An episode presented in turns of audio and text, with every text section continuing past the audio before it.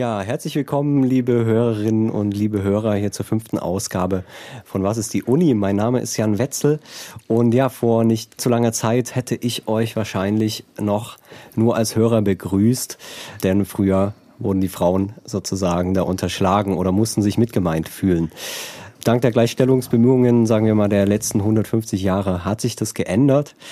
Naja, und obwohl die TU Dresden äh, noch nicht das generische Femininum verwendet, wie in Leipzig, so bemüht sie sich natürlich trotzdem, äh, Gleichstellung zu erzeugen. Ähm, ich habe viele Fragen zu dem Thema und deswegen habe ich heute ähm, Frau Külchen und Frau Schober im Studio. Frau Külchen ist die Frauenbeauftragte der TU Dresden und Frau Schober die Gleichstellungsbeauftragte der TU Dresden. Ist das so richtig? Ja, genau. Ja, schönen guten Tag. Schön, dass Sie es geschafft haben. Ähm, wie immer fangen wir natürlich irgendwie an mit einem Überblick, einem biografischen sozusagen, äh, dass klar ist, wer hier da ist. Äh, fangen wir mit Ihnen Frau, an, Frau Kirchen. Wie sind Sie die Frauenbeauftragte geworden der TU Dresden? Was ist Ihre Geschichte? Ja, da müsste ich beim Studium anfangen. Also ich habe äh, Germanistik Geschichte in Bonn und dann in Bielefeld studiert, bin inhaltlich äh, über die feministische Theologie politisiert worden. Also Dorothee Sölle als Stichwort äh, nenne ich da mal nur. Ähm, und habe dann über 15 Jahre lang in Frauenforschungsprojekten an der Bielefelder Hochschule gearbeitet, also im Wesentlichen im erziehungswissenschaftlichen Bereich und bin 2000 mit meiner Familie, drei Kindern, äh, hier nach Dresden gewechselt und habe mich dann von außen auf die ausgeschriebene Frauenbeauftragtenstelle, was ein halbes VZE, wie das so schön heißt, im verwaltungstechnischen Bereich, also Vollzeitäquivalent, äh, beworben. Und bin dann als Frauenbeauftragte der TU Dresden bestellt worden seit Oktober 2004. Sie, Frau Schober? Ja, ich komme aus Dresden, habe hier äh, das Gymnasium besucht und äh, Forstwissenschaft an der TU Dresden in Taran studiert, anschließend ein Forschungsstudium in biologisch-technische Richtung absolviert und war dann etwa circa 20 Jahre vor allem außerhalb der Universität in der angewandten Forschung tätig. 1998 äh, bin ich über ein kleines Projekt, den Aufbau der Sommeruniversität für Schülerinnen in den MINT-Bereichen, wieder an die TU Dresden gekommen, habe dann auch mit einer Kollegin der Erziehungswissenschaften ein eigenes Forschungsprojekt gestellt. Da ging es um Qualitätsentwicklung und Sicherung in sächsischen Frauenentwicklung und auch die Evaluation der über 500 Projekte damals in Sachsen. Äh, so bin ich an das Referat Gleichstellung von Frau und Mann gekommen. Und äh, 2000, im Jahr 2000 hat die ehemalige Gleichstellungsbeauftragte der TU Dresden, die Frau Dr. Reiche, aus gesundheitlichen Gründen äh, ihr Amt geteilt in Gleichstellungs- und Frauenbeauftragte. Und da war ich vorübergehend zwei Jahre auch die bestellte Frauenbeauftragte. Nach weiteren Forschungsprojekten äh, habe ich mich dann auch 2004 auf die ausgeschriebene Stelle Frauenbeauftragte beworben, wurde aber gefragt, ob ich auch Gleichstellungsbeauftragte machen könnte. Und das habe ich zugestimmt, äh, weil das eine sehr interessante, vielseitige Sache ist und ich mich eigentlich gut auskannte an vielen Fakultäten der TU Dresden. Ja, wenn man die öffentlichen Diskussionen so verfolgt, ähm, geht es meinem Eindruck nach oft inzwischen darum, ähm, also wahrscheinlich geht es schon eine ganze Weile darum, ähm, aber nach wie vor geht es darum, dass die eine Seite sagt, ja, warum brauchen wir das eigentlich alles noch? Ähm, es ist doch irgendwie, ist doch klar, dass Mann und Frau gleich sind. Wir leben ja nicht mehr im 19. Jahrhundert. Ähm, trotzdem ist es natürlich notwendig, ansonsten gäbe es sie nicht oder ihre Arbeit sozusagen. Warum braucht man das? Vielleicht auch besonders an der Uni? Wenn ich da zuerst mal darauf antworten dürfte, ähm, also ganz offensichtlich äh, ist das Thema äh, auf der Seite der Familienfreundlichkeit in der Hochschule äh, schon länger angekommen. Also dass viele begreifen, wir müssen bei einer so einer großen Universität, wie es die TU Dresden ist, was für die familienfreundlichen Beschäftigungssituationen und Bedingungen an der Hochschule tun. Also müssen da Verbesserungen erwirken. Ähm, bei dem Thema Geschlechtergerechtigkeit äh, ist das an vielen Stellen noch nicht so ähm, unmittelbar äh, klar, wieso das eigentlich äh, eine Thematik ist, wo man Maßnahmen unternehmen muss. Äh, wenn man dann aber sich äh, die Zahlen der Professuren äh, anguckt und wie viele davon mit Frauen besetzt sind, dann wird es sehr, sehr deutlich. Also wir haben derzeit einen Stand von acht Prozent Professorinnen auf C3 oder W3 oder C4, wie es ursprünglich hieß, Professorinnen an der Hochschule, was sehr, sehr wenig ist. Also das heißt ja quasi 92 Prozent der gut dotierten Professorenstellen sind mit Männern besetzt. Und äh, sachsenweit ist die Zahl sogar noch ein bisschen geringer. Äh, da ist die Zahl 7,7 Prozent äh, Professorinnen. Also wenn, wenn man dieses äh, zweite Themenfeld Geschlechtergerechtigkeit anguckt, dann geht es im Kern, also aus meiner Sicht, äh, um die Teilhabe von Frauen an der Wissenschaft und auch als aktive Forscherinnen in der Wissenschaft involviert zu werden und da auch äh, die wenigen, es gibt ja nicht so sehr, sehr viele Stellen, aber die wenigen Stellen auch äh, innehaben zu können.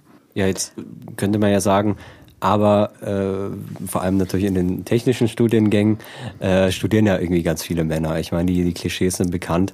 Dann ist es ja klar, dass auch äh, die Professoren dann Männer sind. Was ist da das Argument? Äh, es interessieren sich auch viele junge Frauen für Naturwissenschaft und Technik.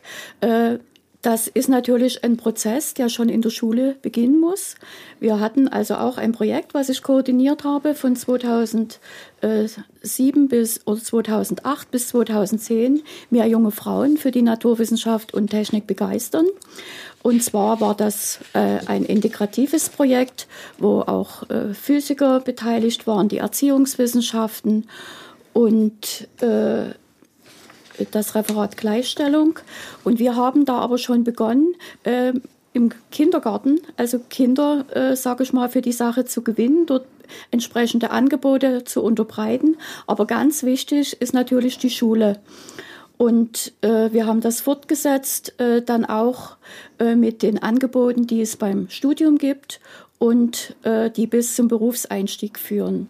Mhm. Es interessieren sich durchaus Mädchen, äh, die vielseitig begabt sind, auch für Naturwissenschaft und Technik. Aber man muss sie speziell motivieren, dass sie dann nicht doch irgendwas nehmen, wo man sagt, na ja, das ist vielleicht leichter für dich und du hast auf jeden Fall hier gute Chancen und du sollst auch mal dran denken, äh, was du später äh, ausüben kannst und wo du, sage ich mal, auch gut Geld verdienen kannst und dich verwirklichen kannst. Mhm. Ja, wie Frau Schober schon sagte, bei der Studienwahl gibt es offensichtlich immer noch Hürden äh, für viele Frauen, äh, auch wenn sie, sagen wir mal, Mathe, Physik, Leistungskurs in der Schule hatten, dann tatsächlich auch ein äh, naturwissenschaftliches oder auch ein ingenieurwissenschaftliches Studium zu wählen, auszuwählen. Ein, ein anderer Hürde, eine andere Hürde kann sein, dass ja die ganzen Ingenieurfächer, wie wir sie an der TU Dresden ja zahlreich haben, ja nicht eins zu eins in einem Schulfach sich irgendwo widerspiegelt. Also es, es geht äh, auch um Kennenlernen dieser ganzen Berufsbereiche. Und da äh, meines Erachtens fehlt es da im Moment noch ganz stark an sogenannten monoedukativen Angeboten, also an Angebote, die sich speziell die Schülerinnen äh, vornehmen und da gucken, also was brauchen die denn äh, an Ermunterung oder an Bestärkung, weil viele sind tatsächlich, wie, wie Frau Schober ja eben auch schon sagte, sind tatsächlich interessiert, haben, sind nicht nur interessiert, sondern haben sogar Potenziale in den Fachbereichen. Ähm, ja, und was, was ist dann noch die Hürde sozusagen, um dann auch ein entsprechendes akademisches Studium zu beginnen?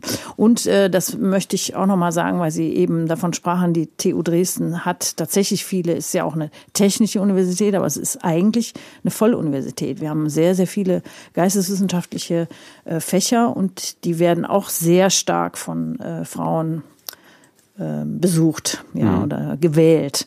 Ja, und da gilt, gilt es ja auch natürlich, die nicht aus dem Blick zu verlieren. Die wollen ja auch berufstätig werden. Ja, wobei mhm. dort natürlich auch wieder das Problem besteht, ähm, dass dann insgesamt, obwohl äh, mehr Frauen sozusagen Studierende sind, ähm, ja. die Professoren und Professorinnenanteile dann wieder anders aussehen sozusagen. Ja, ja und das es stimmt dann, nicht ganz, was Sie es, äh, sagten. Äh, es studieren nicht mehr Frauen, sondern der Frauenanteil ist, glaube ich, äh, immer noch um die 45 Prozent, also an der TU Dresden insgesamt. Mhm. Ähm, also ich meine jetzt die, die geisteswissenschaftlichen ja, Fächer sozusagen. Bei den Geisteswissenschaftlern äh, haben, wir, haben wir deutlich mehr Frauenanteile. Genau, das ja, das ich, stimmt. Ja. Aber die Professoren, also sind trotzdem mehr Professoren dann, das äh, meinte ich. Ja, genau. Sozusagen. Das ja, sind da, natürlich auch noch so die Probleme. Genau, das, äh, das ist eins unserer Hauptziele auch, also Frauen, die in eine ähm, wissenschaftliche Karriere einsteigen wollen, äh, zu ermutigen ähm, und zu ermuntern, auch wirklich äh, den, den Weg bis zur Professur auch äh, zu gehen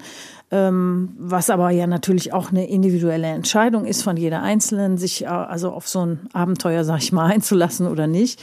Ähm, ja, und da alles zu tun, damit da die Hürden, die es offensichtlich immer noch geben muss, äh, sonst hätten wir nicht so einen horrende niedrigen Professorinnenanteil. Ne? Hm. Jetzt sind wir im Prinzip schon in den Fragen, was, was man so tun kann, tun sollte. Mhm.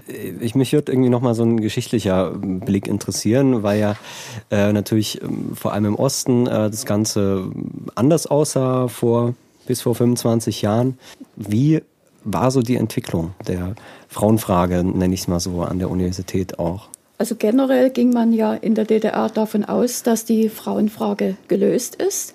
Das hat sich ja zum Beispiel wiedergespiegelt, dass äh, die Berufstätigkeit der Frau äh, voll anerkannt war, auch von den meisten Männern. Also so circa 85 Prozent waren ja berufstätig und zwar meist in Vollzeit. Es war eher schwierig, äh, wenn man, äh, sage ich mal, Kinder hatte, auch mal eine Erlaubnis zu bekommen, in Teilzeit zu arbeiten.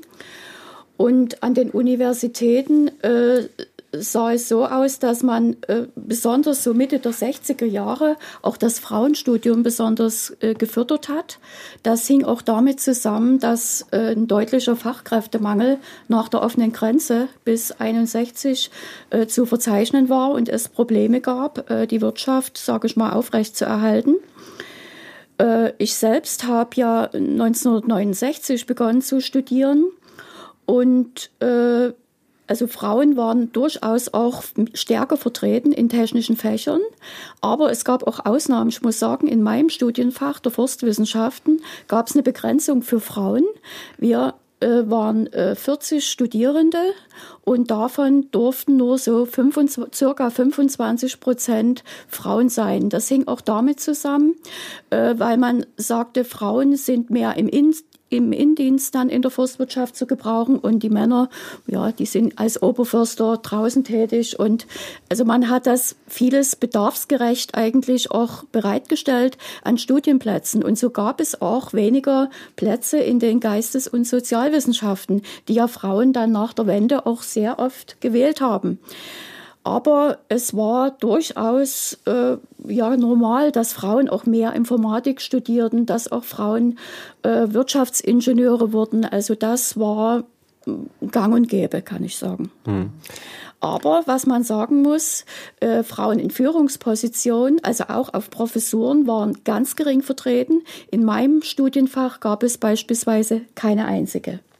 Und das setzte sich auch fort an anderen, in anderen Fächern. Im Gegensatz dazu äh, muss man ganz klar sagen, also die Frauenfrage, äh, wie Sie das eben formuliert haben, galt im Westen nicht als gelöst. Also äh, mit der zweiten Frauenbewegung äh, ganz im Gegenteil. Da haben sich äh, sehr viel ähm, Aktivitäten äh, auf frauenpolitischer Seite auch zum ersten Mal sehr, sehr hervorgetan.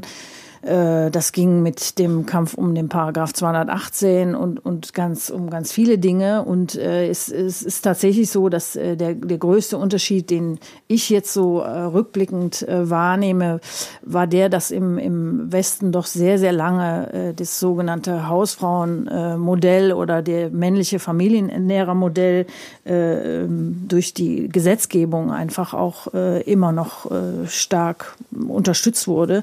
Und äh, also mit der, mit der Folge, dass also bis 1977 ähm, äh, der Ehemann der Frau äh, das Arbeitengehen verbieten ko äh, ko konnte und äh, oder auch, dass die Frau kein eigenes äh, Konto haben durfte und so weiter.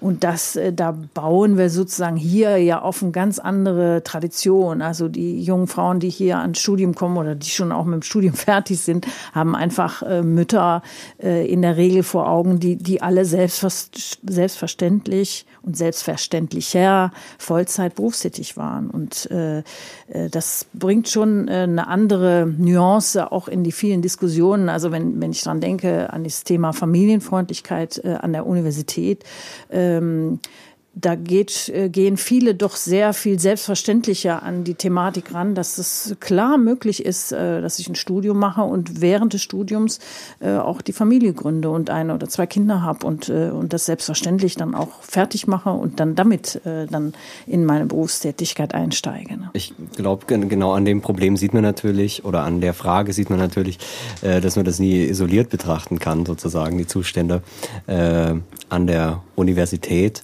Ähm, trotzdem würde mich natürlich interessieren, äh, was ist da 91 dann passiert sozusagen? Wie, wie haben sich die Strukturen geändert? Sind quasi äh, neue Probleme entstanden? Also natürlich hat man sich dem dann ganz anders widmen können sozusagen, indem, indem eben nicht mehr gesagt werden konnte, naja, das ist ja gelöst, so wir müssen uns damit nicht beschäftigen. Können Sie da, äh, haben Sie da das verfolgen können, irgendwie einen Eindruck bekommen können, was sich da geändert hat? Ja, so, so ein paar Eckpfeiler würde ich äh, gleich am Anfang nennen. Äh, also die, die zweite deutsche Frauenbewegung jetzt im Westen hat institutionell ja erst 1985 dazu geführt, dass auch in den Hochschulen, in allen großen Hochschulen Deutschlands, Frauenbüros entstanden sind und die sich dieser ganzen Thematik Geschlechtergerechtigkeit, Familienfreundlichkeit angenommen haben. Und dann äh, mit der Wendezeit ist dann diese, ich sag mal, Frauenbüros, Gleichstellungsbüros, äh, einen Frauenförderplan zu schreiben und so, äh, ist dann auch äh, in die neuen deutschen Länder äh, rübergeschwappt. Und äh, seit 20 Jahren, äh, so circa etwa, also 92 ist das Referat Gleichstellung von Frau und Mann gegründet worden, ähm, hat das Thema schon eine erste Verankerung äh, äh, gefunden, auch an der Universität, also auch an der TU Dresden, genau. Und die Strukturen waren äh, die ganzen Jahre so, dass es äh, das Referat Gleichstellung äh, gab, mit äh, Gleichstellungsbeauftragter ursprünglich nur äh, die dann in Personalunion Gleichstellung und Frauenbeauftragte war und dann in den Fakultäten jeweils dezentrale äh, Gleichstellungsbeauftragte.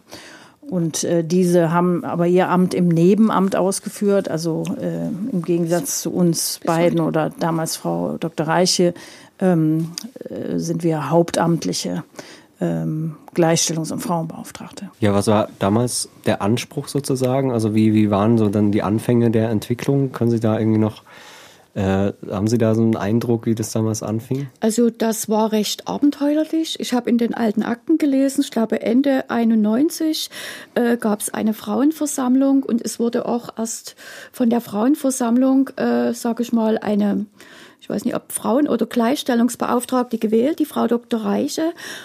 Und die hat, glaube ich, auch noch sogar um Fördermittel gebeten bei unserer jetzigen Bundeskanzlerin, die damals irgendwie auch schon also. äh, in der Regierung tätig war.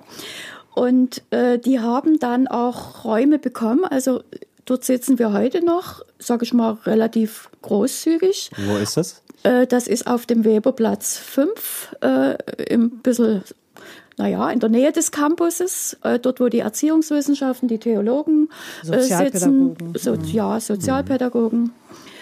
Und äh, ja, Möbel aus irgendwelchen Lagern und so weiter. Also relativ primitiv begonnen und die Frau Dr. Reiche hat dann viele ABM-Kräfte eingestellt und hat auch einiges beigetragen äh, zur Frauenforschung, zum Beispiel die Reihe aufgelegt.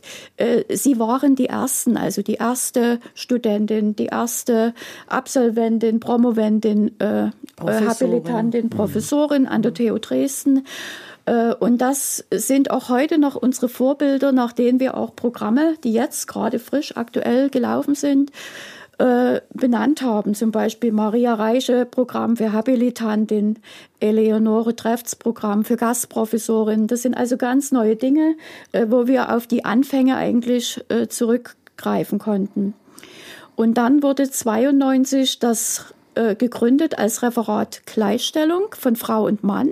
Ich finde das eine relativ fortschrittliche Bezeichnung. Äh, soweit ich weiß, waren in den alten Ländern oftmals Frauenbüros äh, installiert worden, wo tatsächlich auch nur Frauen Zugang hatten. Bei uns war das von Anfang an offen. Und jetzt ist die Entwicklung eigentlich äh, bundesweit so, dass man äh, Gleichstellungsbüros hat, die für Frauen und Männer zuständig sind. Aber die Umfirmung im, in den alten Ländern fand auch zum Teil erst in den letzten Jahren statt. Ähm, das können wir vielleicht an der Stelle gleich noch äh, ähm, abhaken. Jetzt habe ich hier sozusagen eine Frauenbeauftragte und eine Gleichstellungsbeauftragte. Was ist so der Unterschied? Hat das historische Gründe oder ähm, inhaltliche Fragen? Naja, Frau Schober hat es ja eben schon erwähnt, also die äh, äh, ehemalige Gleichstellungsbeauftragte in Personalunion Gleichstellungs- und Frauenbeauftragte äh, hat das ähm, hat in, in Kooperation mit den dezentralen Gleichstellungsbeauftragten äh, beschlossen, dass man das Amt ja auch teilen könnte, also sozusagen auf vier Schultern ist mehr abzuladen als auf nur zwei. Ähm, ja, und wir, wir sollen arbeitsteilig äh, die ganzen Themen voranbringen und haben intern äh, so eine Arbeitsteilung verabredet, dass äh, Frau Dr. Schober schwerpunktmäßig den wissenschaftlichen Nachwuchs äh, betreut in der Beratung, auch diejenige ist, die bei Berufungskommissionen, wenn dann eine dezentrale Frauenbeauftragte nicht vor Ort da ist, ähm, äh, dass sie dann da zu den Berufungsverhandlungen geht oder ähm, auch die Senatskommission besucht oder andere Gremien. Und äh, ich meinen Schwerpunkt äh, eher in der äh, Beratungsarbeit sehe, vor allen Dingen auch in der Konfliktberatung. Äh, ähm, ja, so. Äh, vielleicht kann ich noch ergänzen, das basiert natürlich auch auf gesetzlichen Grundlagen. Ich werde gewählt, äh, also alle drei Jahre wird die Gleichstellungsbeauftragte gewählt nach dem sächsischen äh, Hochschulgesetz, jetzt nach dem sächsischen Hochschulfreiheitsgesetz.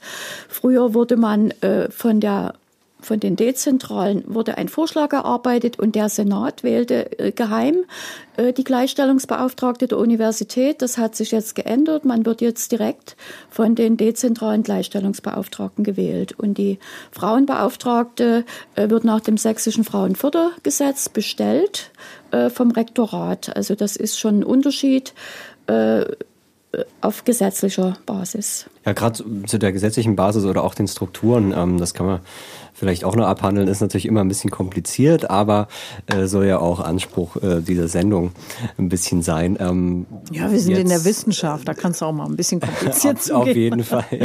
Ja, ähm, ja wie, wie ist das aufgebaut? Ähm, ist das kompliziert? Ähm, wie, wie, also wie gibt es da horizontale, vertikale Verschiebungen? Wie sieht das so aus? Mhm. Kann man das zusammenfassen?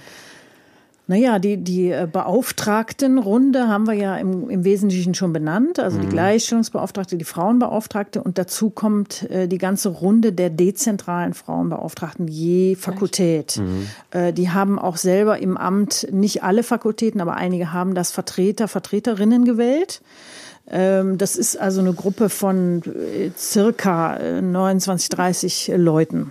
Die das aber wahrscheinlich auch nicht hau hauptamtlich machen, oder? Na, die das, also die meisten machen es nebenamtlich, mhm. außer wir mhm. beiden ja. machen es hauptamtlich. Okay. Ne?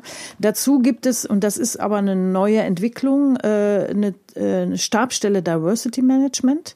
Äh, die gibt es seit 2010. Zehn etwa im Aufbau, 10, ja. Elf, äh, genau. Äh, und eine Senatskommission Gleichstellung und Diversity Management. Ähm, und die ist dem Prorektor für Universitätsplanung äh, äh, zugeordnet. Ja, genau. Und wir sind als äh, Referat Gleichstellung ähm, auch so etwas wie eine Stabstelle. Also wir nennen uns noch nicht so, sondern wir nennen uns, wie die Tradition das äh, geprägt hat, Referat Gleichstellung von Frau und Mann, äh, sind aber äh, weisungsfrei, äh, im Grunde beratend diesen anderen Akteurinnen und Akteuren zugeordnet. Und wie viel sind das insgesamt, die dann quasi mit dem Thema Gleichstellung ähm, beschäftigt sind an der Uni? Also die Dezentralen und uns, das sind so circa 31, mhm. obwohl wir auch immer, sage ich mal, Verluste haben, weil ja einige Kolleginnen und Kollegen nur befristet beschäftigt sind, äh, so dass auch äh, Vertreter oder auch die dezentralen äh, Gleichstellungsbeauftragten mitunter dann ihren Arbeitsvertrag beenden, also planmäßig und äh, wir eigentlich auch immer Nachbesetzungsprobleme haben und nicht in allen Fakultäten Stellvertreter oder Stellvertreterinnen haben, was eigentlich die Arbeit auch von mir erschwert, weil ich dann äh, oftmals diese Berufungskommission mit abdecken muss, die in den Fakultäten laufen. Mhm. Und, und zu äh, diesen 30 kommen dann noch sieben, äh, ja, mindestens sieben neue Leute dazu. Aus der Stabstelle? Äh, aus der Stabstelle Diversity Management. Also ich sage jetzt mindestens sieben Leute, weil die neuesten Entwicklungen durch die Exzellenzuniversität äh, da müsste man eigentlich noch ein paar noch mehr dazu mhm. zählen, mhm. weil also äh, aus dem soziologischen Bereich zum Beispiel wir das Gendered University Projekt äh, jetzt ins Laufen gebracht haben. Und das sind allein auch schon wieder vier, fünf Leute. Ich weiß es nicht so genau.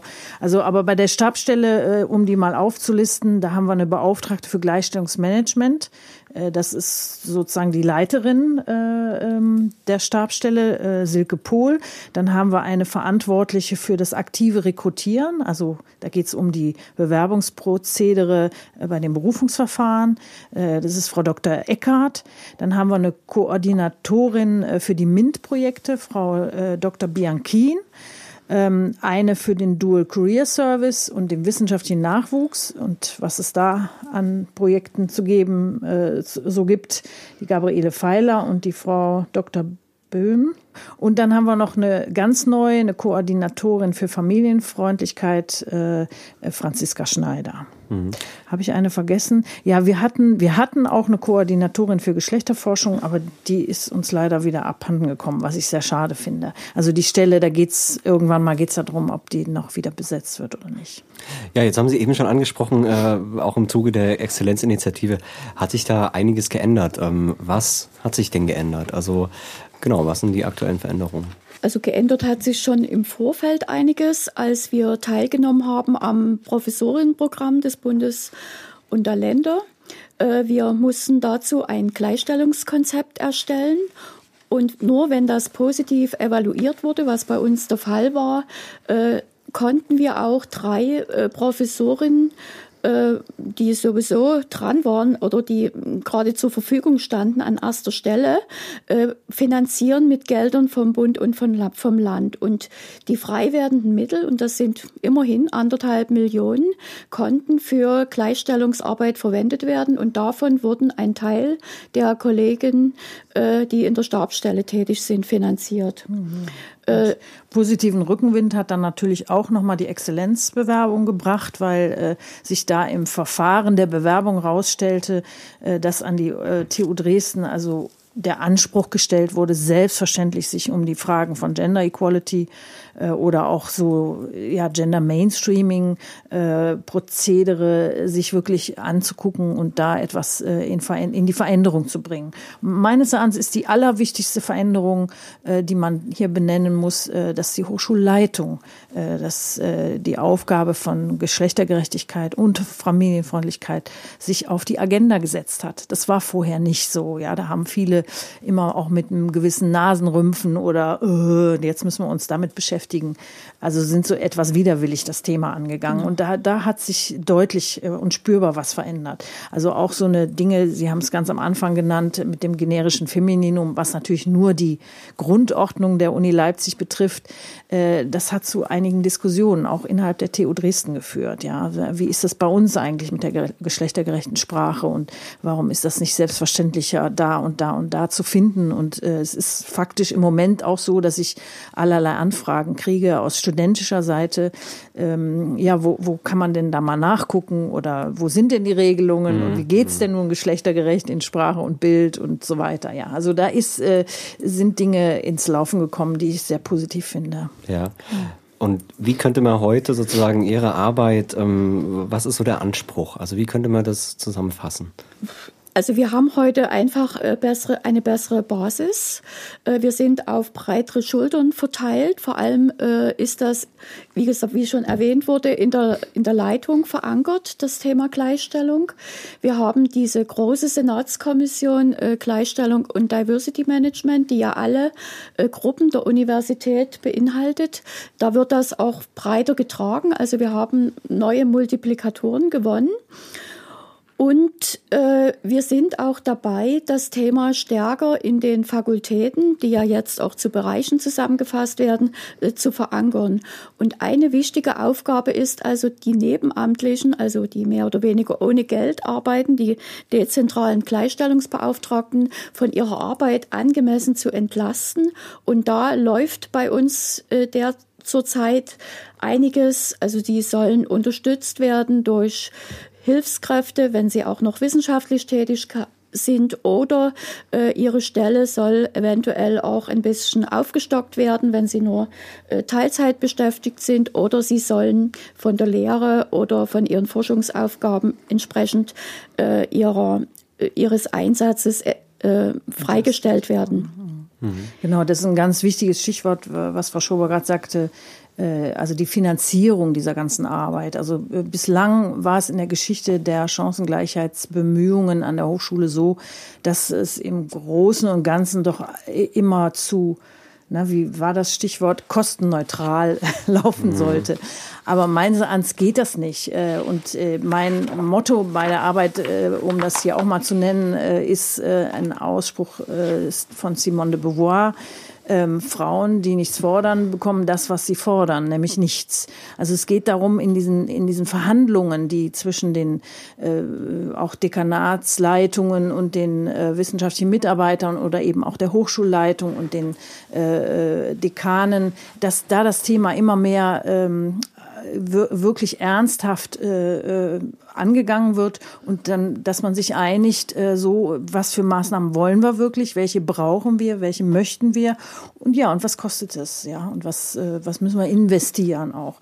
Also Chancengleichheitsarbeit an einer Hochschule, an einer so großen Hochschule wie die TU voranzubringen, ist einfach nicht äh, ohne Ressourcen äh, mhm. möglich. Und das sind natürlich, sind es die personellen Ressourcen, aber es sind auch die materiellen äh, Ressourcen, die dafür da sein müssen. Ja, dann sind wir im Prinzip ja schon fast ähm, bei den konkreten Aufgaben. Mhm. Ähm, was gibt's denn sozusagen? Also äh, mit welchen, mit welchen äh, Mitteln, Programmen ähm, wird sozusagen versucht, diese Gleichstellung zu erreichen? Äh, wir haben ja vor allem das Problem, zu wenige Professorinnen zu haben.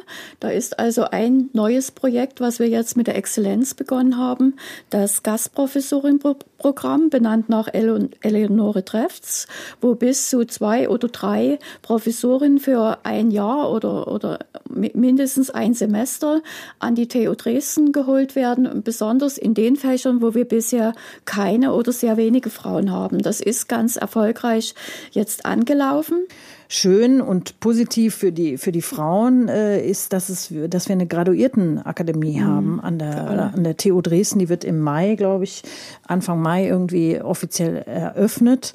Und da laufen aber schon Workshops und äh, Beratungsgeschichten äh, ähm, an.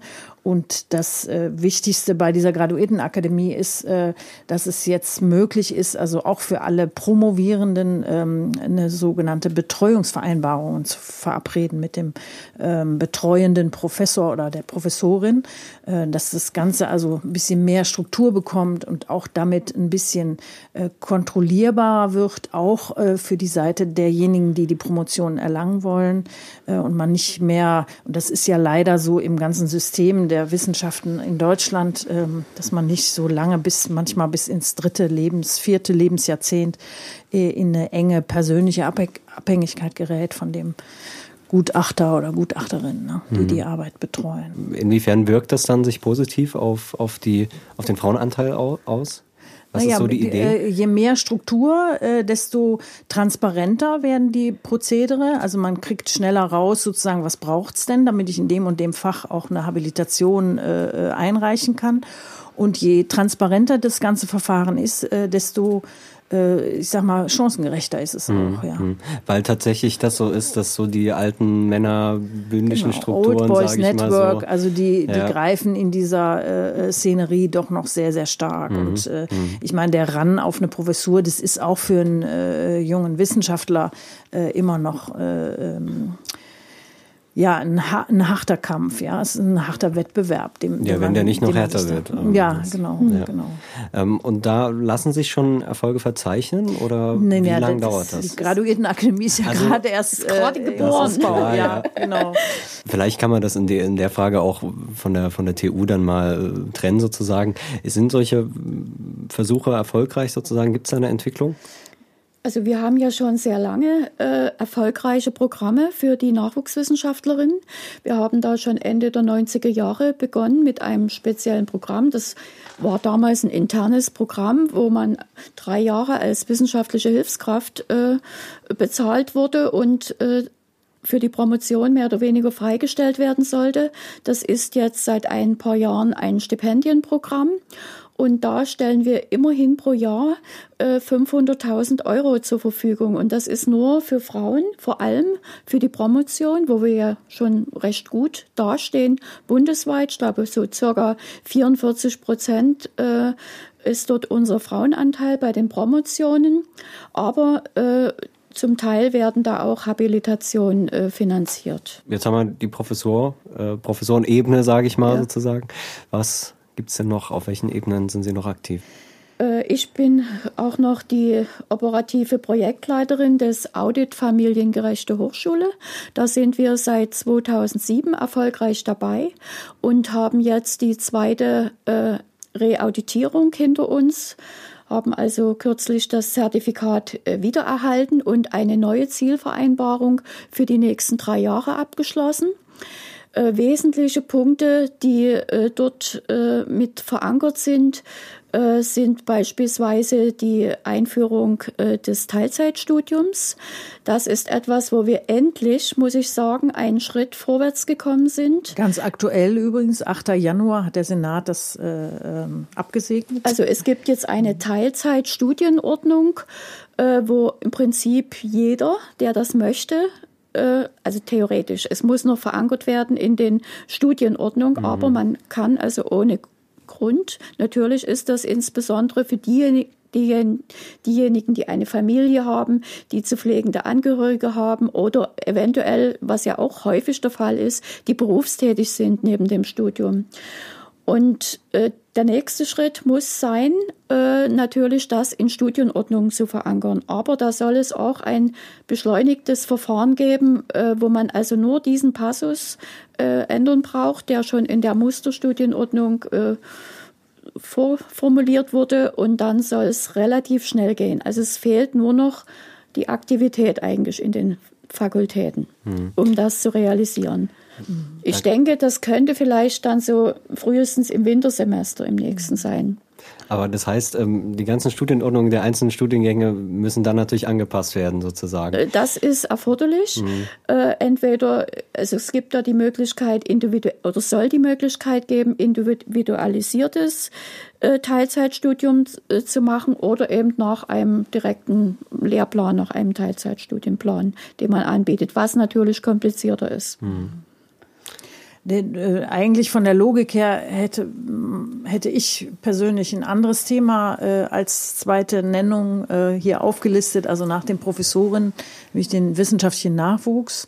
Äh, und da meine ich, dass äh, auf, aus Chancengleichheitsperspektive es im Moment sehr ähm, förderlich äh, sein könnte, wenn tatsächlich die ganze Initiative, die von, von der Mittel, die vom Mittelbau der TU Dresden gestartet worden ist, tatsächlich sich auch äh, nachhaltig auf eine Verbesserung von Arbeitsbedingungen des wissenschaftlichen äh, akademischen Mittelbaus äh, ähm, auswirken könnte und das hat wiederum auch Folgen dazu, äh, dass Frauen, die, sagen wir mal, als WHK oder wissenschaftliche Mitarbeiterin oder auf welchen Positionen auch immer in der Hochschule tätig sind, äh, eher die Wahrscheinlichkeit äh, für sich oder die Entscheidung für sich treffen, dann in dieser Phase, also nach Abschluss des Studiums wenigstens, mit einer Familiengründung zu beginnen. Ja, also das Risiko einzugehen, trotz dieser noch immer unsicheren Situation äh, dann zu sagen, okay, das also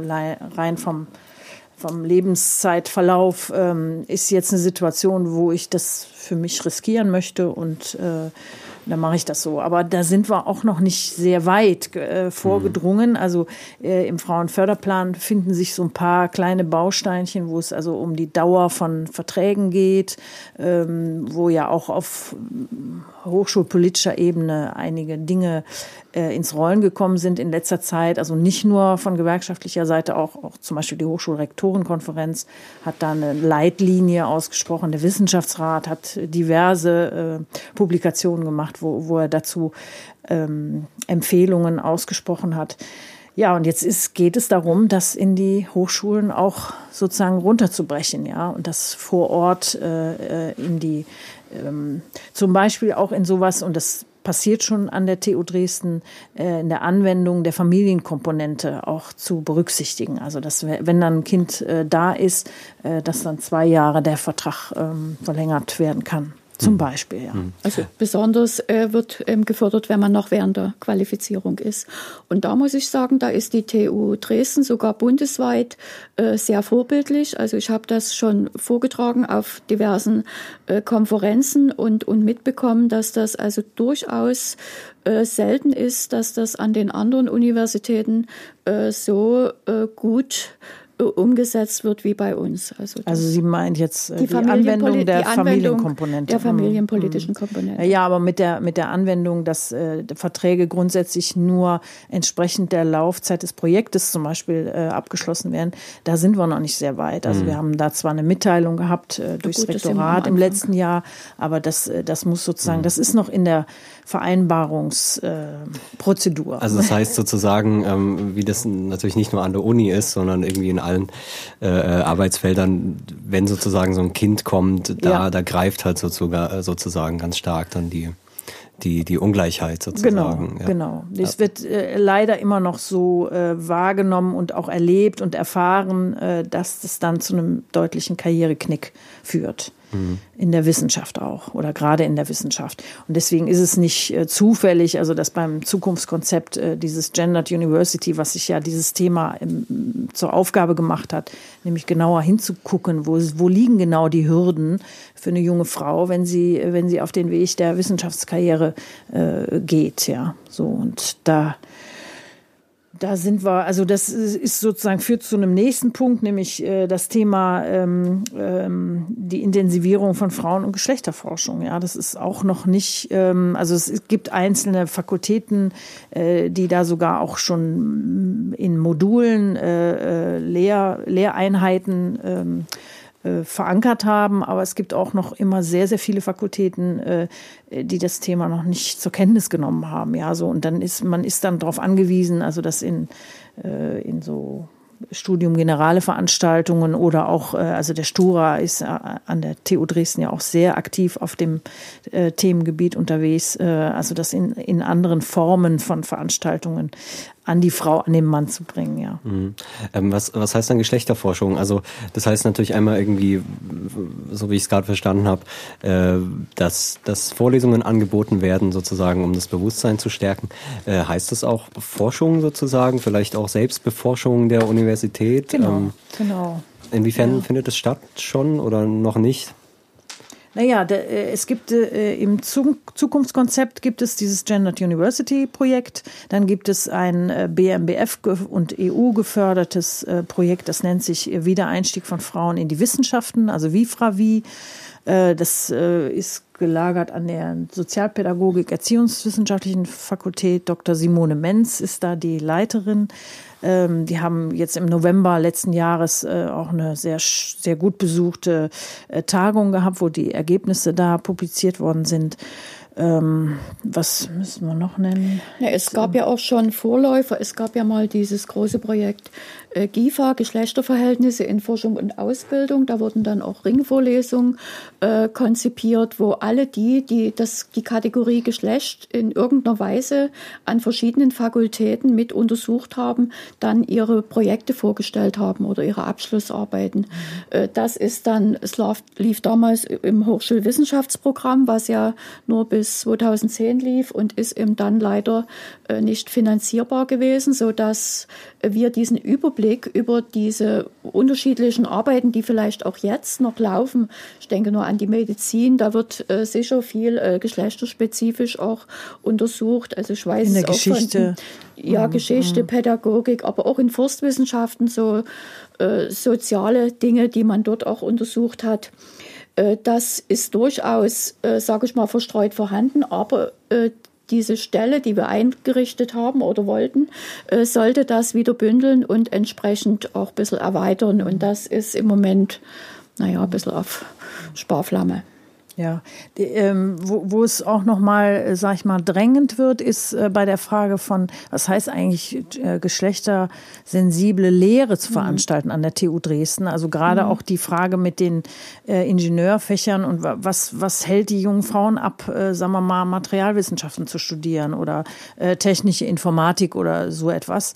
Ähm, und da ähm, also dieses Bewusstsein dafür, dass äh, gendersensible Lehre auch heißen könnte, dass man über diese Fragen von Fächerwahlen in der, in der, auch in den Oberstufen der Gymnasien zum Beispiel oder äh, Frage von was ist, was könnte die Vokabel Genderkompetenz heißen oder was heißt interkulturelle Kompetenz? Ja, also wir haben ja, wir heißen ja nicht zufällig äh, Senatskommission Gleichstellung und Diversity Management, also die interkulturelle äh, Kompetenz oder die Vielfalt der Menschen, die an der Hochschule äh, da unterwegs sind, ist noch weder auf der Forschungsseite noch auf der Ebene der Lehrenden äh, ja irgendwie mehr ins Bewusstsein gerückt, ja. Mhm.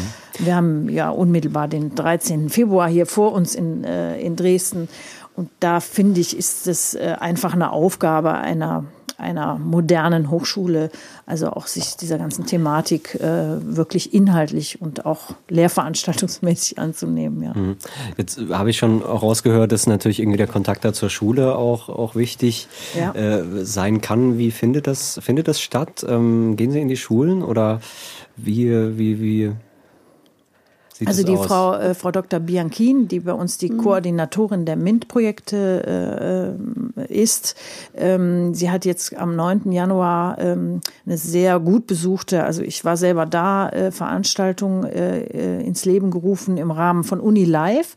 Ähm, äh, das hieß irgendwie äh, taffe Frauen in die Ingenieurwissenschaften. Und da saßen also alles äh, Oberstufenschülerinnen aus den Dresdner Gymnasien und Umfeld äh, und äh, wurden konfrontiert oder wurden, denen wurde vorgestellt äh, vielerlei äh, Frauen, die in dem Bereich schon, äh, also die noch im Studium stecken und in der Qualifizierungsphase sind oder äh, schon in der Berufstätigkeit unterwegs sind aus verschiedensten Fachfeldern und auch eine Professorin Professorin hat da gesprochen. Äh, ja, und ähm, ja, das war sehr gut. Also wenn man sozusagen am am lebenden Rollenbeispiel äh, dann auch Fragen stellen kann und äh, ja, so, wo kommt es denn darauf an und worauf muss ich achten und was kann mir denn da so alles passieren, wenn ich mich auf den Weg äh, mache, ähm, ja, Verkehrswissenschaftlerin zum Beispiel zu werden oder was weiß ich, ja. Ja, wir haben auch noch ein anderes interessantes Projekt, äh, Mentoring für Schüler und Schülerinnen, wo also die Mentoren oder Mentorinnen äh, Student, Studenten und Studentinnen sind. Das läuft in der Arbeitspsychologie sehr erfolgreich und seit 1998 äh, die schon äh, erwähnte Sommeruniversität für Schüler und Schülerinnen. Also die ist jetzt ausgebaut worden, auch für Schüler. Aber das sind monoedukative Angebote, die jeweils eine Woche äh, Schülerinnen und Schüler für vor allem die naturwissenschaftlich-technischen Fächer interessieren sollen. Das sind also ganz erfolgreiche Projekte. Aber ich denke, äh, das reicht auch nicht. Man erreicht einfach zu wenig. Äh, und oftmals kommen die, die sich eh schon für die Sachen interessieren. Mhm. Es ist also sehr wichtig, dass mehr an den Schulen passiert. Ja, jetzt haben wir, äh, glaube ich, so ein bisschen so die, die Rekrutierungsseite von der Schule bis, bis zur Professur.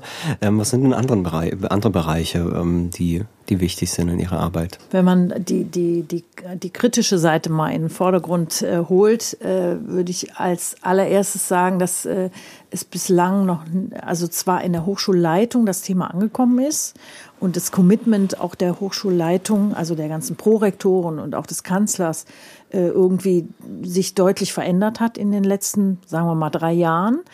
Aber dass auf der nächst, äh, nächsten Leitungsebene, also mittleres Management einer Hochschule, ähm, die Verantwortung für Gleichstellung noch nicht so richtig äh, wahrgenommen wird. Ähm, und da gilt es jetzt also von unserer Seite her auch irgendwie ja, das noch zu mhm. verbessern, mhm. ja. So, ähm, das können wir beide in Persona äh, nicht alleine Natürlich, bewältigen. Ja. Aber ähm, äh, es ist ein, im, Grunde ist es für mich äh, sowas wie ein, ein Kampf auch um politische Teilhabe. Ja, mhm. also die, die Frauen sind einfach immer noch zu wenig äh, in den ähm, universitären Gremien vertreten. Also beispielsweise im Senat oder auch in äh, Senatskommissionen. Ähm, ja, melden sich da zu wenig zu Wort und mhm. sagen, was, äh, was ihre ähm, Anliegen sind. Genau. Ähm, also mittlere, mittlere Ebene, wer, wer ist das dann alles sozusagen? Also Sie sprechen auch, also es ist dann auf jeden Fall die Verwaltung sozusagen. Ähm ja, die Dekanatsleitungen, also ne, die, die Hochschule ist ja so aufgeteilt in einen großen Teil Verwaltung und dann die ganzen Fakultäten, äh, beziehungsweise demnächst soll es äh, fünf große Bereiche geben. Es ist auch im Rahmen der Exzellenzuniversität angestrebt worden. Und äh, also mein Wunsch wäre, dass äh, dieser Frauenförderplan, also nicht mehr so altmodisch Frauenförderplan heißt, sondern einfach Rahmenplan für die Gleichstellung von Frau und Mann, ja, und dass dann äh, je Bereich ein eigener äh, Plan aufgestellt werden kann, weil äh, erst wenn ich das sozusagen realisiere, kann ich auch ähm, die spezifischen Bedingungen eines jeden Bereiches für die besten auslese in jeder Struktureinheit oder in jedem Bereich, wie auch immer das dann genannt wird, berücksichtigt werden. Ja, weil eine, eine Ingenieurin, die in die wissenschaftliche Karriere einsteigt, braucht vielleicht andere Unterstützungsmaßnahmen als eine Frau, die äh, in SLK aus dem SLK-Bereich kommt, ja, also Sprachen, Literatur und Kunst äh, macht. Hm. Genau. Ja, haben wir, gibt es noch andere Bereiche oder haben wir einen Überblick gewonnen? Äh, was ich vielleicht noch ansprechen würde, wo man natürlich noch langfristig dran arbeiten muss, ist der sogenannte Kulturwandel, den wir erreichen wollen, mhm. Äh, dass Gleichstellung äh, selbstverständlich mitgedacht wird von, von allen Akteuren und Akteurinnen, vor allem von den Verantwortlichen in den Leitungsgremien. Und äh, vor allem dann, wenn ich an die technischen Bereiche denke, fehl, also gibt es dort auch, sage ich mal, Fachkulturen, die, naja, eine weniger also die müssen Willkommenskulturen werden, auch wo man Frauen selbstverständlich äh, integriert, wo die sich wohlfühlen. Ich denke, das ist noch nicht überall der Fall. Viele Frauen sind ja dort sehr vereinzelt und äh, fühlen sich zum Teil eben dann doch nicht so ganz wohl. Ja, bei dem historischen Abriss hat Frau Schober eben erwähnt, dass es äh, 91, sagten Sie, eine Frauenversammlung gab an der TU Dresden. Und äh, äh seitdem also ich will nicht sagen, es gab überhaupt keine Frauenversammlungen mehr. Es gab schon welche, aber das war immer äh, der Verantwortung geschuldet einer einzelnen Gleichstellungsbeauftragten, die, die dann mal in ihrem Fachbereich gesagt hat, hört mal, da und da ist jetzt das Problem aufgetaucht und ich will mal mit allen anderen Frauen, die hier im äh, Arbeitsbereich äh, unterwegs sind, darüber sprechen. Und dann hat man eine Frauenversammlung eingerufen. Also mein Wunsch wäre, dass das irgendwie, also dass man diese ähm, ja, diese, diese, dieses Abschrecken davor, ja, da sind dann, dann nur Frauen oder so, äh, da, dass man das irgendwie ein bisschen überspringt oder so. Ich bin da eigentlich ganz zuversichtlich, weil ich äh, so wahrnehme, also das, äh, das ist ein bisschen eine Generationenfrage. Also bei den, bei den Jüngeren, äh, die, die stellen das nicht mehr in Frage. Also, ne, wenn ich ein Frauentreffen mache, dann mache ich ein Frauentreffen, ja, und was soll's, ja. genau. Ich weiß nicht, wie Sie das sehen, Frau Schober.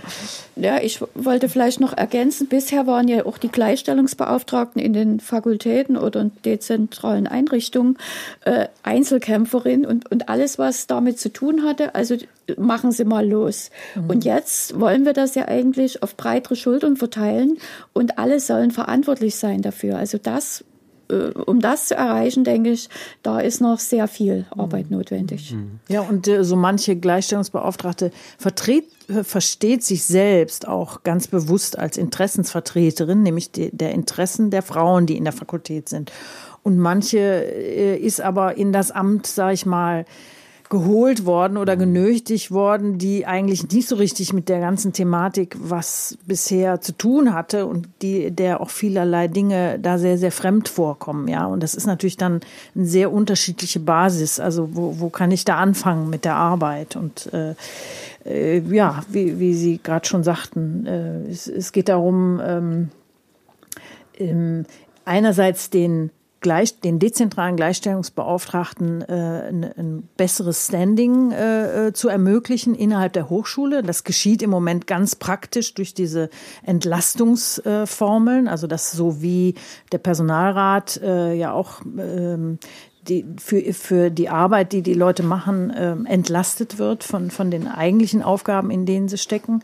Äh, und dann geht es darum, äh, den Fakultätsleitungen zu vermitteln. Es ist nicht die Aufgabe der Gleichstellungsbeauftragte, alle Probleme, die die Frauen in dem Fachbereich haben, äh, selber alle zu lösen. Ja, so das geht gar nicht. Ja, das ist auch auch in, sagen wir mal, eine große Fakultät wie Maschinenwesen. Das ist gar nicht machbar, nicht leistbar. Ja, also es ist auch in der Verantwortung des Dekans und der Dekane Leit, der Dekane Runde äh, und der, des Fakultätsrates ähm, äh, die Chancengleichheit im eigenen Bereich aktiv, proaktiv, wie ich immer gerne sage, voranzubringen. Äh, wir werden da ja auch unterstützt, sage ich mal, durch den doch vorhandenen stärkeren Druck von außen. Äh, heute wird man auch kein DFG-Forschungsprojekt oder äh, große Verbundvorhaben genehmigt bekommen, wenn das Thema Gleichstellung nicht äh, beachtet worden ist. Es ist mhm. also dort ein Punkt, unter, unter mehreren, unter fünf, sechs Punkten, die dort genau äh, auch von der Kommission, sage ich mal, begutachtet werden. Und da kann es sein, dass es eben daran hakt und so ein tolles Forschungsprojekt scheitert. Das hängt natürlich, ich habe es selber schon erlebt, bei der Begehung, sogenannte Begehung oder Begutachtung, auch von der Kommission ab. Also ich hatte auch schon eine Kommission, die nur aus Männern war, wo das Thema eben kaum eine Rolle oder keine Rolle spielte. Aber es hat da auch schon äh, Sachen gegeben, wo es schiefgegangen ist mit, mit unserem Projekt. Ja. Könnte man so vielleicht dann auch sozusagen die, die perspektivische, ähm, das, das Ziel formulieren, dass es sozusagen eben nicht mehr ähm, jetzt eine einzelne isolierte Bemühung ähm, von, von Menschen an der Universität ist, sondern dass sozusagen jeden, der irgendwie äh, in dieser ganzen Universität tätig ist, ob studierend, ob lehrend, ähm, ob verwaltend, ähm, dass, das, dass das so ein Standard, Standardfrage ist, die, die sich jeder stellen muss. Genau. genau. Und, und das Thema ist in die Universitätsleitung reingerutscht. Da haben wir ja jetzt schon mehrfach drüber gesprochen. Es gehört zur Governance, zum Governance-Konzept. Also äh, es soll in alle Prozesse, die an der Hochschule laufen, also äh, sprich alle Personalentwicklung, alle Organisationsentwicklungen äh, integriert werden selbstverständlich integriert werden. Ja, so mit dem selbstverständlich, das ist, ist noch nicht. Also da machen wir uns auch keine Illusionen. Aber das ist ein, ich sag mal so, steter Tropfen höhlt den Stein, ja. Mhm. ähm, ist das vielleicht so, ja, zum Abschluss langsam, ähm, dann auch so eine Wahrnehmungsfrage? Also, wenn es selbstverständlich geworden ist sozusagen, dann ist es ja nicht mehr die Frage. Aber ähm, das ist ja offensichtlich nicht der Fall, dass das ähm, für alle selbstverständlich ist. Wie, wie, wie ist so die Wahrnehmung heute? Wo sind da vielleicht auch die Knackpunkte, wo man merkt, ähm, ja, es, es findet eben keine Diskussion statt in Gremien, wo auch immer? Also ich erlebe in den Gremien, wenn es der Senat ist, dass man äh, sich kaum äh, wagt, äh, kritische, also Stimmen dagegen äh, zu äußern. Natürlich gibt es Anmerkungen, die ich manchmal ja auch als unpassend, als falsch empfinde. Äh, ich habe manchmal aber auch den Eindruck, äh, dass es immer noch so als Nebenthema äh, wahrgenommen wird äh, und äh, noch nicht bei allen angekommen ist. Also das kann man wirklich, also ich empfinde das so und das, denke ich, entspricht ja. auch der Realität. Ja. Also die Häme, die über Frau Professor Schücking äh, niederkam, als das generische Femininum äh, vom erweiterten Senat der, der Uni Leipzig äh, in die Grundordnung eingefügt wurde. Sie war übrigens selber gar nicht da anwesend. Ja, Äh, die spricht meines Erachtens Bände. Also ich, ich würde gerne, äh, weil wir eben auch sehr ausführlich davon gesprochen haben, äh, über die dezentralen Gleichstellungsbeauftragten in den Fakultäten, würde ich gerne hier an, an dieser Stelle äh, doch den Wissenschaftsrat vom äh, vorletzten Jahr schon, im Mai 2012 äh, hatte das publiziert, ähm, vorlesen.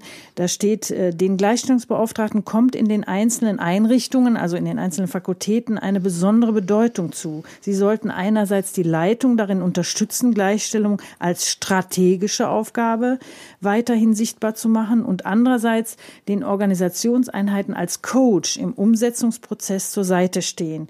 Hierfür muss ihnen eine ausreichend personelle, räumliche und sachliche Ausstattung zur Verfügung gestellt werden. Das ist eindeutig sozusagen. ähm, ja, da steht's. Ja, also, ja, ja klar. Das ist, das ist klar, wie es dann mhm. äh, praktisch aussieht, ist ja immer noch die andere Frage. Ja. Ähm, noch so ein kurzer Blick in die Zukunft vielleicht zum Ende. Ähm, würden Sie Ihre Arbeit schon als Erfolg bezeichnen sozusagen? Ist, ist, ist es viel frustrierend oder ist es oftmals auch, ähm, ähm, sieht man die Ergebnisse auch? Wie, wie ist so die Arbeit? Also das ist gemischt. Also das ist sowohl frustrierend, aber man sieht auch Erfolge. Also ich habe auch viel äh, zu tun mit jungen äh, Studentinnen, beispielsweise über ein Projekt Femtech, äh, die ausgewählt werden äh, für ein Pro Karriereförderprogramm, äh, wo sie für Führungspositionen in großen Unternehmen vorbereitet werden. Das läuft anderthalb Jahre. Und wenn ich da sehe, wen ich ausgewählt habe und wie die sich entwickeln in den anderthalb Jahren, ist das einfach immer eine große Freude, äh, wie die äh, sich äh, wie die selbstbewusster geworden sind und wie sie auch äh, wirklich Einstieg finden in diesen großen Unternehmen und teilweise auch auf Führungspositionen schon gelandet sind. Also wir werden da auch einbezogen, die haben einen Stammtisch und das ist immer sehr interessant. Da sind also auch Absolventinnen dabei äh, oder auch junge Frauen, die wieder an die Universität zurückkehren, um zu promovieren. Also das sind auch freudige Sachen. Genauso beim Audit haben wir auch schon, denke ich, viel erreicht. Das ist auch so, eine, so ein Eintrittstor gewesen, äh, wo, wo sage ich mal, ein großer äh, Teil der Beschäftigten an der Universität einen Nutzen sieht. Also das Thema Gleichstellung äh, kann man auch oder konnten wir auch auf, der, auf diese Art und Weise, sage ich mal, mit, mit einbringen. Äh, das sind eigentlich schon gute Erfolge und wie gesagt, auch bei unseren Nachwuchswissenschaftlerinnen, wie viele wir da schon äh, helfen konnten bei, bei Promotion, jetzt bei den Habilitationen, das sind eigentlich schon äh, gute Ergebnisse, wo man sich freut. Ja, ich bei mir wird das Resümee nicht ganz so mhm. positiv ausfallen, aber ähm, also ich äh, mal nebenbei gesagt, eine große Frustrationstoleranz, das gehört zum Geschäft dazu. Also das, äh, naja, ich muss die Dinge eben nicht immer so persönlich nehmen, wenn man dann mal auch attackiert wird oder äh, komische Anfragen bekommt oder so. Also was, was ich, äh, was ich besonders äh, erfolgreich äh, wahrnehme, so jetzt in, auch in der jüngsten Geschichte, ist zum Beispiel so eine, äh, ein neues Format, was wir aufgelegt haben, über die Stabstelle auflegen konnten. Äh, das nennt sich PIA, professionell im Amt, ja, wo dieses ganze, das ist ja eine relativ große Gruppe, also 30, 37, 40 Leute, äh, alles in allem, äh, die, die da unterwegs sind, ähm, ja, und die in kleinen Workshops äh, äh, das Know-how an, an die Hand bekommen, um äh, in diesen kleinen Kleinverarbeitung äh, Vereinbarungen, wie ich das so sage, für mich immer äh, ja einfach auch Erfolge erzielen können äh, durch diese Schulungen. Können Sie sich vorstellen, dass in 30 Jahren oder so es Ihre Stellen nicht mehr gibt, weil das Problem gelöst ist? Oder ja, das, äh, das wäre eigentlich das Ziel, also wenn es das gar nicht mehr bräuchte, ja. Aber ich sehe das noch nicht, ich glaub, nicht da, so richtig. Da gibt es ja. eine Berechnung, bis, bis die Frauen eben dort auf allen Karrierestufen so, gelandet sind. Ich habe die Zahl leider nicht, aber das ging so in die tausend Jahre okay. hinein. Mhm. Also es wird noch eine Weile dauern, vor allem bis die letzten Bastionen da erobert sind. Und das ist eben nun mal die Professur zum Beispiel. Ja. Oder es gibt natürlich auch andere Karrierewege, aber ist naja, da man sieht es an diesem Sprachthema. Also ich meine, was, was hat das für eine emotionale Wellen und in der Presse gebracht. Also wenn da mal einmal verlangt wird, dass die Männer sich mitgemeint fühlen sollen, ja, so wenn da immer von Professorinnen die Rede ist. Und da, ich finde, an diesem Sprachthema äh, sieht man, dass, dass es noch viel zu tun gibt und wir noch nicht so bald mit der Arbeit fertig sind. Gut, ja, das ist, glaube ich, ein äh, Resümee, würde ich sagen, äh, dass es hier natürlich ein ewig aktuelles Thema ist, sozusagen. Mhm. Ähm, wenn wir nichts mehr vergessen haben, dann danke ich Ihnen recht herzlich, Frau Küchen und Frau Schober, dass Sie da waren, uns oder den Hörerinnen und Hörern so ein bisschen äh, das Thema erklärt haben. Herzlichen Dank. Ja, danke, dass wir uns hier ausbreiten durften. Ja, ja. gerne doch, gerne doch. Und ansonsten äh, wünsche ich euch noch viel Spaß bis zur nächsten Folge von Was ist die Uni? Macht's gut.